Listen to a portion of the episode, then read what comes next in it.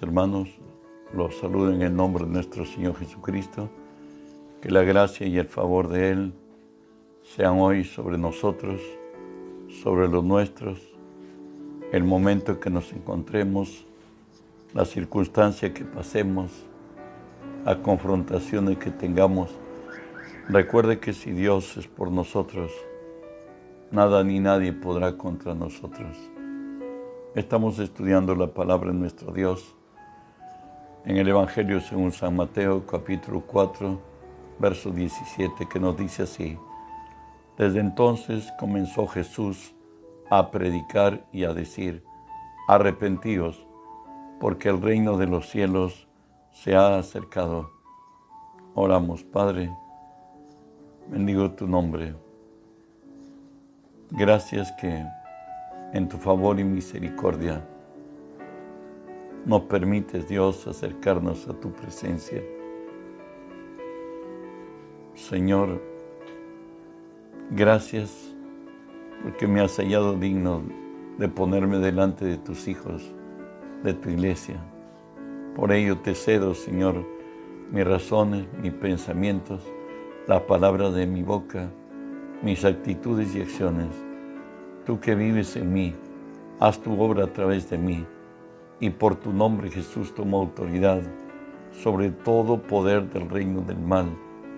Los ordeno que se aparten de este lugar y se ordeno que se aparten a donde llegue este, esta señal, este mensaje, Señor, en el nombre de Jesús.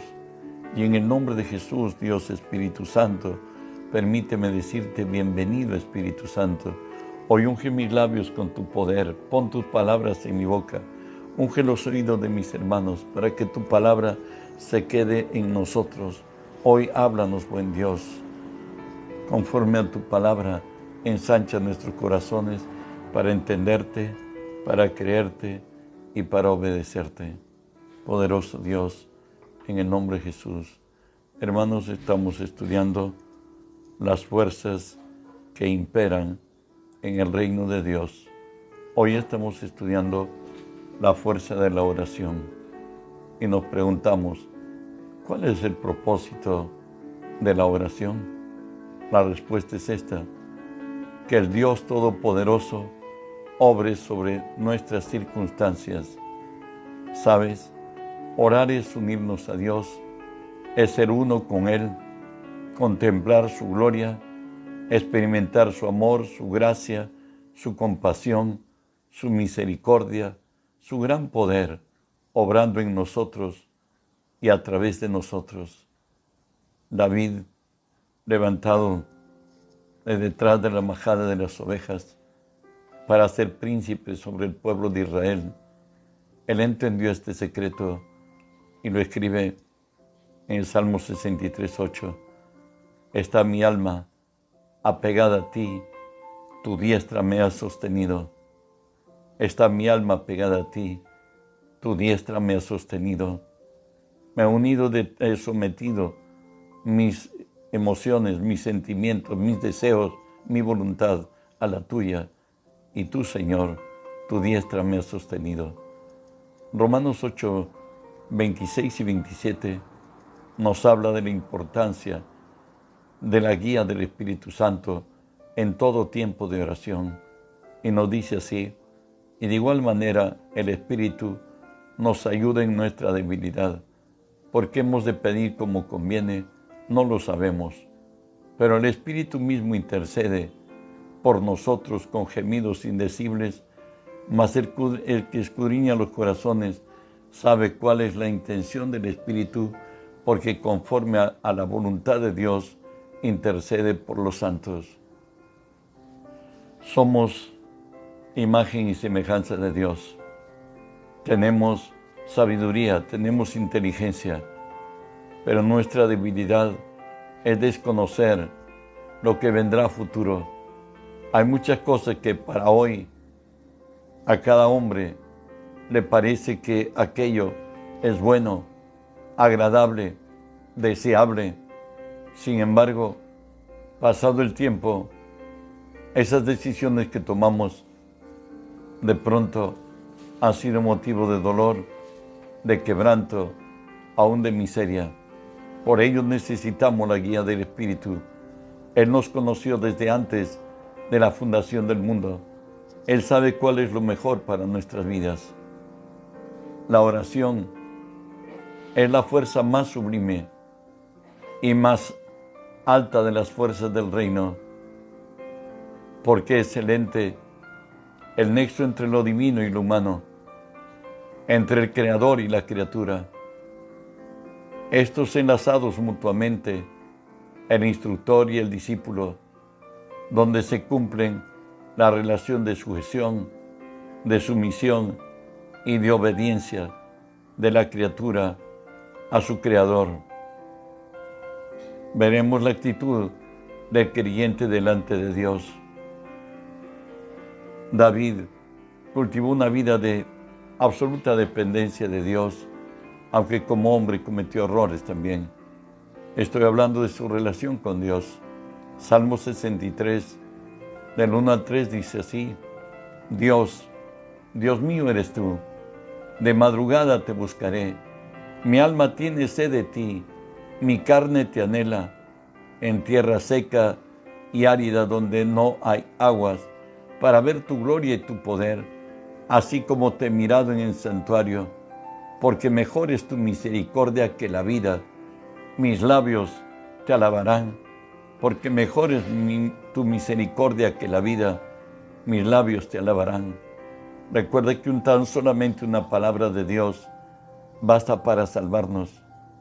Por ello, Salmos 63, 7 y 8 es el resultado de esta, de esta búsqueda de Dios de David, de esta búsqueda de Dios, de David hacia Dios. Y le dice así, porque ha sido mi socorro, y así en la sombra de tus alas me regocijaré. Mi alma está pegada a ti, tu diestra me ha sostenido. Salmo 143, 8 al 10 nos sigue hablando de esta relación, la actitud del, creyente, lo que debe ser ante Dios. Hazme oír por la mañana tu misericordia, porque en ti he confiado. Hazme saber el camino por donde ande, porque a ti he elevado mi alma. Líbrame de mis enemigos, oh Jehová. En ti me refugio. Enséñame a hacer tu voluntad, porque tú eres mi Dios. Tu buen espíritu me guíe a tierra de rectitud. Alguien que necesariamente se siente dependiente y busca refugiarse en alguien que sí puede revelarse y puede mostrarle el mejor camino. La actitud de Dios frente a su pueblo. Hablamos la actitud del creyente delante de Dios y la actitud de Dios frente a su pueblo. Es la exhortación del Padre hacia su Hijo. Isaías 48, 17 al 19 le dice así el Señor a Israel. Así ha dicho Jehová, Redentor tuyo, el Santo de Israel yo soy Jehová, Dios tuyo, que te enseña provechosamente, que te encamina por el camino que debes seguir. Oh, si hubieras atendido a mis mandamientos, fuera entonces tu paz como un río y tu justicia como las ondas del mar, fuera como la arena tu descendencia y, los renuevos de tus entrañas como los granos de arena. Nunca su nombre será cortado ni raído de mi presencia. En más todavía, Dios, buscándolo hacer reflexionar a Israel, diciéndole que el cautiverio pudo evitarse, le dice así, mas esto les mandé diciendo, escuchad mi voz y seré a vosotros por Dios, y vosotros me seréis por pueblo. Andad en todo camino que os mandé, para que os vaya bien. Y no oyeron, ni inclinaron su oído, antes caminaron en sus propios consejos, en la dureza de su corazón malvado y fueron hacia atrás y no hacia adelante. Pues Dios dice en su palabra que el deleite del Señor es con los hijos de los hombres. Él, si bien es cierto, se dio toda su autoridad al hombre en la tierra, pero Él quiere que su voluntad sea hecha en esta tierra como lo es, en el cielo, pero lo hará a través de los que oran y de los que esperan oír su voz. Los que anhelan esta gracia alcanzarán ver mayor gloria en sus vidas. Orar es la relación evidente de sujeción y obediencia del siervo. Salmos 18, 30 al 34, David nos dice, en cuanto a Dios, perfecto es su camino, acrisolada la palabra de Jehová, escudo es a todos los que en él esperan. ¿Por qué? ¿Quién es Dios sino solo Jehová? ¿Y qué roca hay fuera de nuestro Dios? Dios es el que me ciñe de poder, el que hace perfecto mi camino, quien hace mis pies como de siervas y me hace estar firme en mis alturas, quien adiestra mis manos para la batalla, para entesar con mis brazos el arco de bronce. En otras yo todo le debo a Dios. Dios es el que me adiestró, Dios es el que hizo perfecto mi camino, el que me hace avanzar como mis pies como de siervas y me hace, estar firme en la altura. No permite que yo resbale y caiga. El que adiestra mis manos para la batalla, para entesar con mis manos el arco de bronce. Proverbios 8, 17 y 19 nos dice así el Señor. Yo amo a los que me aman y me hallan, los que temprano me buscan. Las riquezas y la honra están conmigo, riquezas duraderas y justicia. Mejor es mi fruto que el oro y que el oro refinado y mi rédito mejor que la plata escogida. ¿Sabes? Cuando oramos, no somos máquinas de orar. Es una comunión, una relación entre Dios y el hombre. Y Dios en su gracia nos va a revelar lo secreto y lo guardado, porque Él conoce lo que está en tinieblas, pues con Él mora la luz. La exhortación de Dios nuevamente a Israel está en Isaías 31 y 2.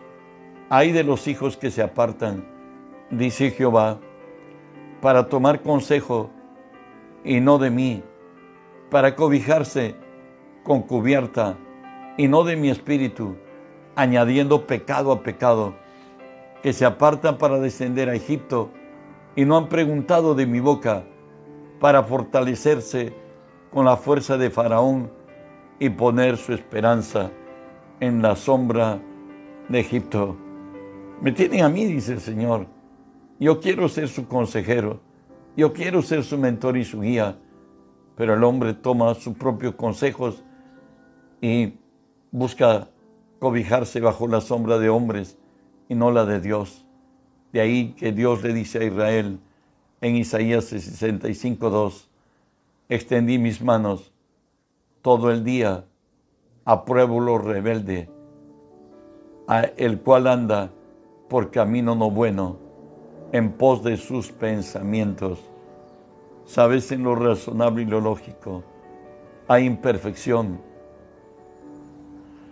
Ir por el Espíritu hay vida y paz.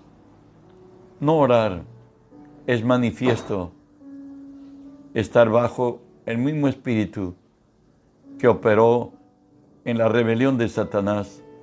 Esto es el espíritu de rebelión e independencia. Escucha, 1 Samuel 12, 23 nos dice así, así que lejos esté de mí el que peque yo contra Jehová, cesando de rogar por vosotros. Antes os instruiré en camino bueno y recto. Eso decía Samuel. Israel hoy entró la monarquía, los reyes, a gobernarlos. Se separaron de Dios. Pero aún así le dice Samuel, yo, lejos esté de mí, de orar, de orar a Jehová a favor de vosotros. Antes dice, yo instruiré en camino recto y bueno. Jeremías 10:25 habla, derrama tu enojo sobre los pueblos que te, no te conocen, sobre las naciones que no invocan tu nombre, porque se comieron a Jacob, lo devoraron, le han consumido y han asolado su morada. Somos la conciencia moral y espiritual del pueblo. Somos a quienes Dios oye y por quienes Dios cambia las circunstancias. El no hacerlo, estamos dejando puertas abiertas que el enemigo destruya. Por eso nos dice el Señor, derrama tu enojo sobre los pueblos que no te conocen y sobre las naciones que no invocan tu nombre, porque se comieron a Jacob, lo devoraron, lo han consumido y han asolado su morada. Dios ha puesto a la iglesia como conciencia moral de los pueblos y nosotros debemos orar e interceder por todo lo que se hace en nuestra nación y en el mundo entero hoy bajo esta pandemia, bajo la expectación de terror y de muerte que vivimos. Ezequiel 9 del 4 al 6, Dios habla de la importancia de los orantes en esta tierra. No son oradores, sino somos orantes. Dice así, y les dijo Jehová, pasa por en medio de la ciudad, por en medio de Jerusalén, y ponle señal en la frente a los hombres que gimen y clavan a causa de todas las abominaciones que se hacen en medio de ella. Y a los otros dijo, oyéndolo yo, pasad por la ciudad en pos de él y matad. No perdone vuestro ojo, ni tenga misericordia. Matad a viejos, jóvenes y vírgenes, niños y mujeres, hasta que no quede ninguno, porque a todo aquel sobre el cual hubiere señal, no os acerquéis, y comenzaréis por mi santuario, y comenzaron, pues, desde los varones ancianos que estaban delante del templo. Hoy esta crisis, la pandemia, ha tocado, ministros han partido, han muerto otros, millones han pasado la eternidad. Sabe Dios para Dios y cuántos sin Dios. Es nuestra responsabilidad orar. El Señor nos ha puesto como centinelas de las naciones y que no, y que no callemos de día y de noche, nos dice su palabra. Orar es la manera de relación entre, amo y, entre el amo y su servidor.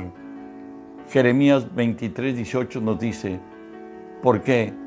¿Quién estuvo en el secreto de Jehová y vio y oyó su palabra? ¿Quién estuvo atento a su palabra y la oyó? Dios reclama que nosotros nos presentemos ante Él para escuchar su voz y dice acerca del cautiverio de Babilonia que se pudo evitar, pero no se pudo hacerlo porque no había quien ore. Nos dice así Jeremías 23, 22. Pero si ellos hubieran estado en mi secreto, habían, habrían hecho oír mis palabras en mi pueblo y lo habrían hecho volver de su mal camino y de la maldad de sus obras. El que uno ore está ungido con el poder de Dios y autoridad sobre las fuerzas del mal y Dios obra en su voluntad.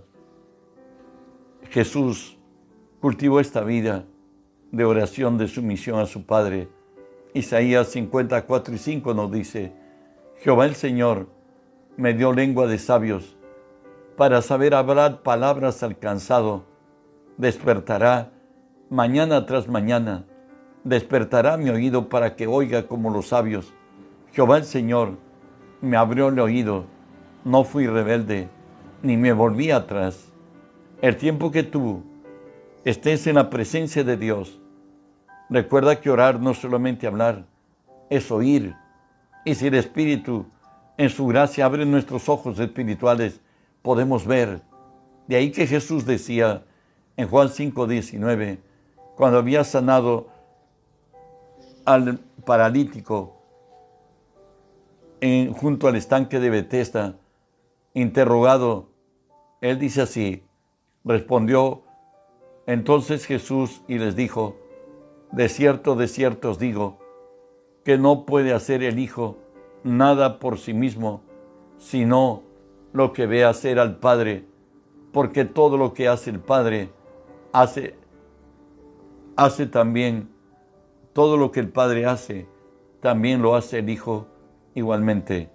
Jesús le dijo en esta mañana, yo madrugué a orar, el Padre abrió mis ojos del Espíritu, pude ver al Padre sanando al paralítico en Bethesda.